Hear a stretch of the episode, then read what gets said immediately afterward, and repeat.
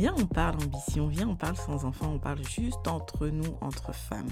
Je suis Awa, alias Maman Ambitieuse sur les réseaux, je suis blogueuse, je suis entrepreneur, je suis maman, je suis épouse, bref, je suis une femme multicasquette et j'ai décidé de te parler ambition dans ce podcast, dans Bulle d'ambition. Je te laisse entrer dans ma bulle, je parle avec d'autres femmes ambitieuses, je te donne des astuces, je partage, vraiment, je t'ouvre mon journal intime de l'ambition. J'espère que tu es prête parce qu'on a beaucoup de choses à se dire. C'est parti Hello, j'espère que vous allez bien. Bon, aujourd'hui c'est un épisode assez spécial, ou plutôt les conditions sont assez spéciales, puisque j'enregistre et je vous parle depuis mon lit. Euh, je me suis installée au lit parce que je suis complètement malade, mais il me tenait à cœur de vous parler aujourd'hui de ce sujet très très important, qui est le besoin de validation.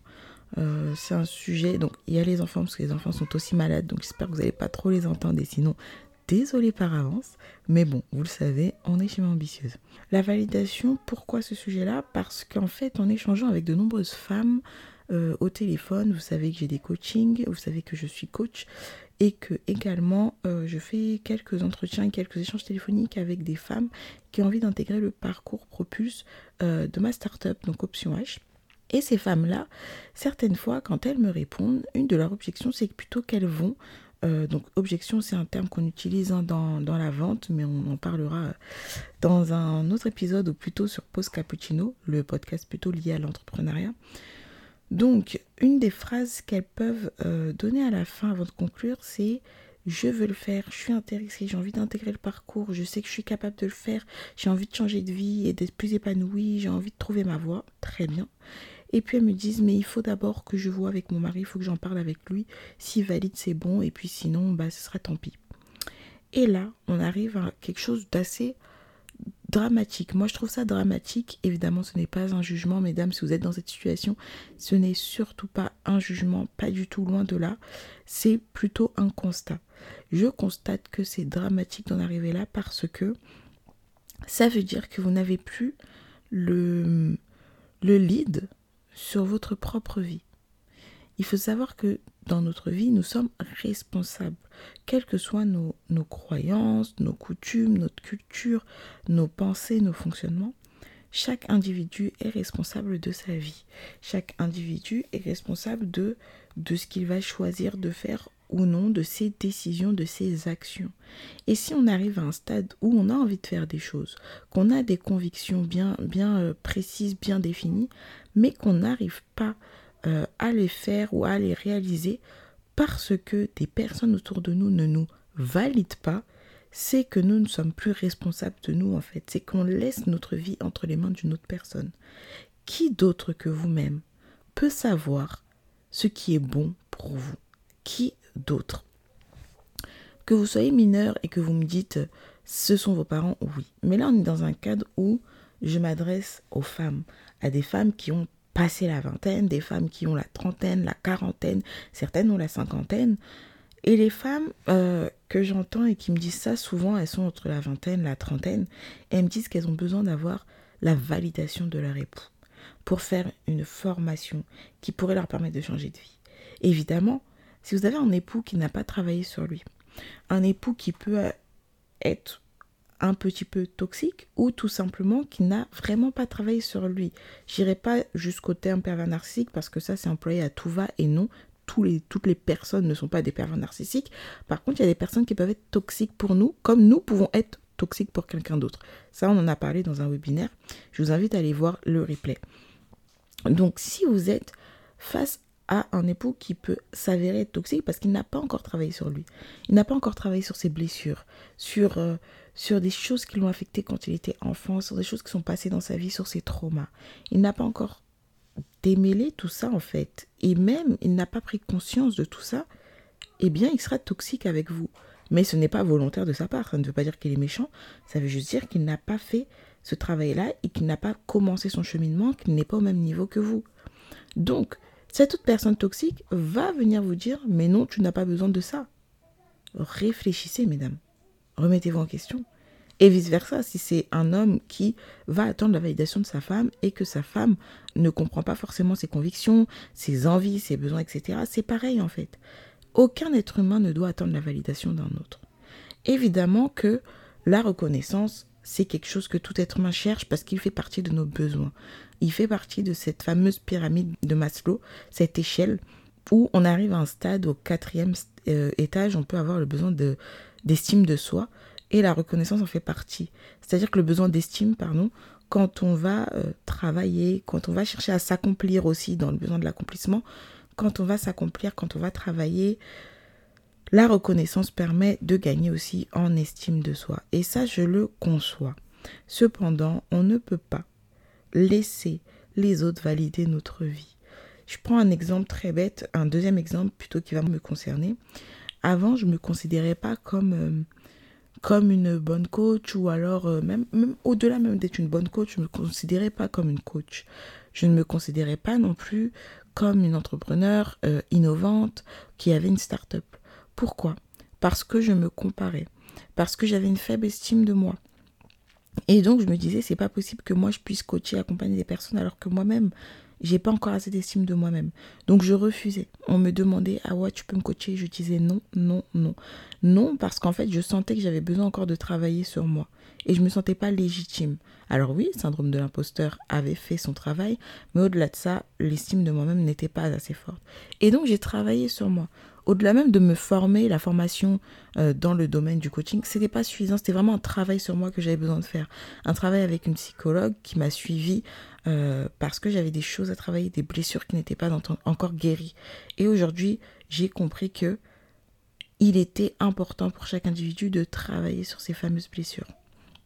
Donc, ce que je faisais, c'est qu'en fait, j'allais chercher la validation de l'autre. Pas ma validation à moi, mais j'attendais la validation de l'autre. C'est-à-dire que un programme d'accompagnement valide que je sois vraiment un entrepreneur, que euh, un incubateur valide que oui, c'est bien une start-up, etc. C'est comme si j'allais chercher de la validation là où j'en avais pas besoin.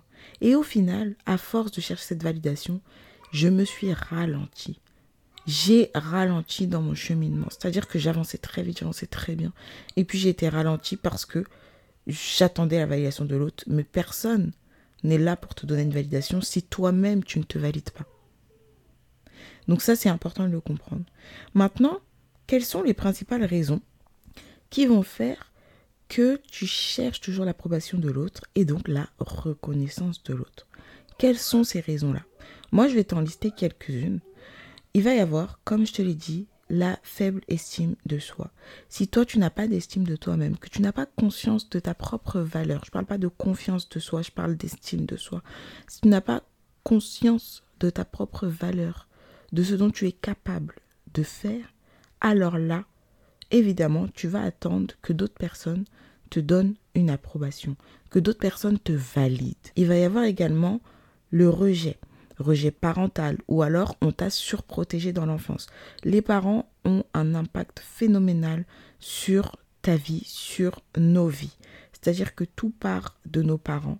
C'est eux qui peuvent nous créer nos premières blessures depuis l'enfance, depuis tout petit et même depuis le moment où on est dans le ventre de, notre maman.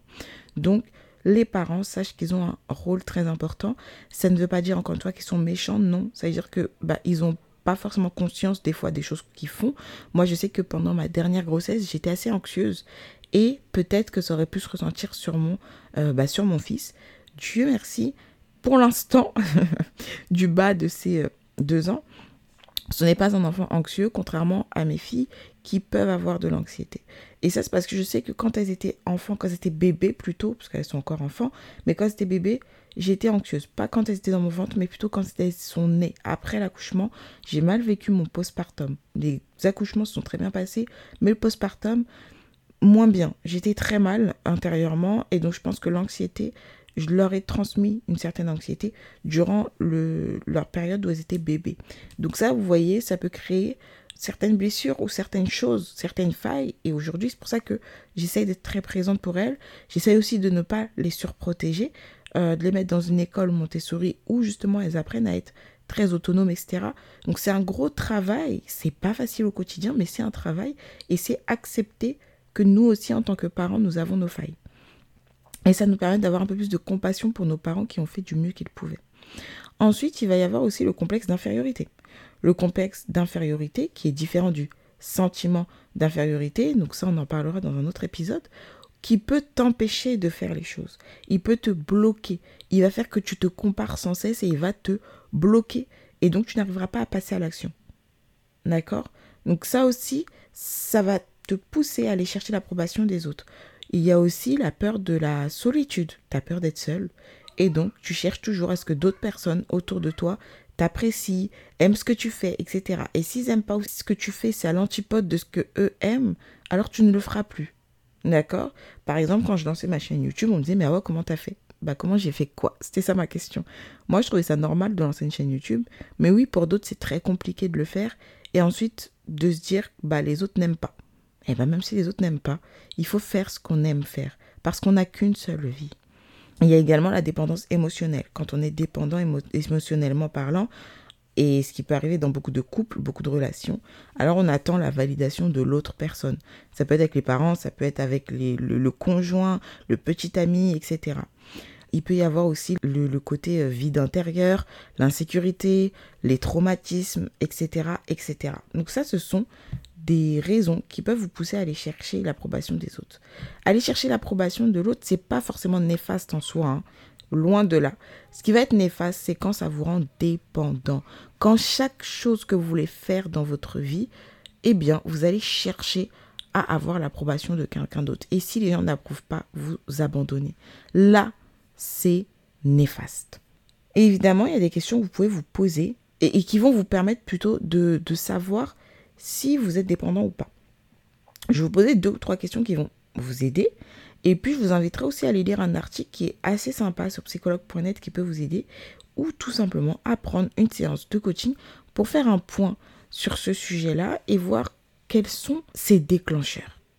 Donc, première question que j'ai envie de te poser, c'est au niveau des réseaux sociaux.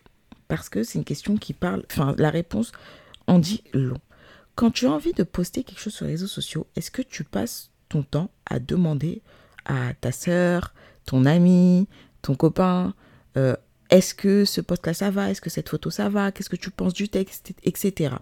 Est-ce que tu demandes l'aval? Est-ce que tu demandes l'avis des autres avant de publier?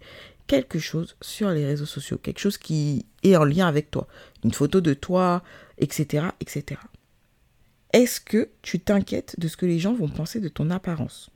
C'est-à-dire quand tu vas faire du shopping, tu appelles ton ami, tu lui montres en FaceTime, etc. Ou tu lui demandes de venir avec toi, tu n'achètes jamais rien tout seul, ou tu fais très attention à ce que les autres vont dire, sinon tu vas l'enlever, tu vas plus jamais le remettre, etc.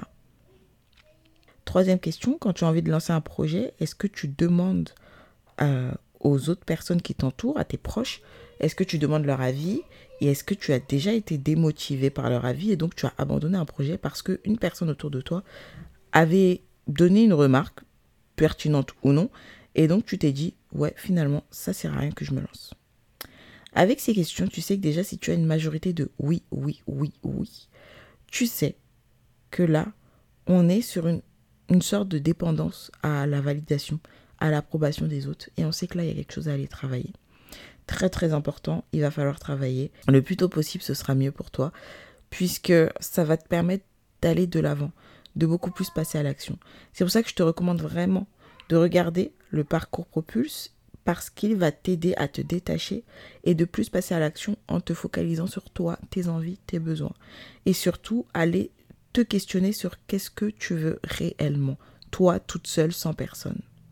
C'est la question fatidique, la question à un million d'euros. Qu'est-ce que toi tu veux réellement dans ta vie pour être bien et pour être épanoui professionnellement et personnellement? C'est à cette question-là que, que tu réponds pendant le parcours Propulse. Au bout des trois mois, sois sûr que tu as une réponse en te basant uniquement sur ta personne.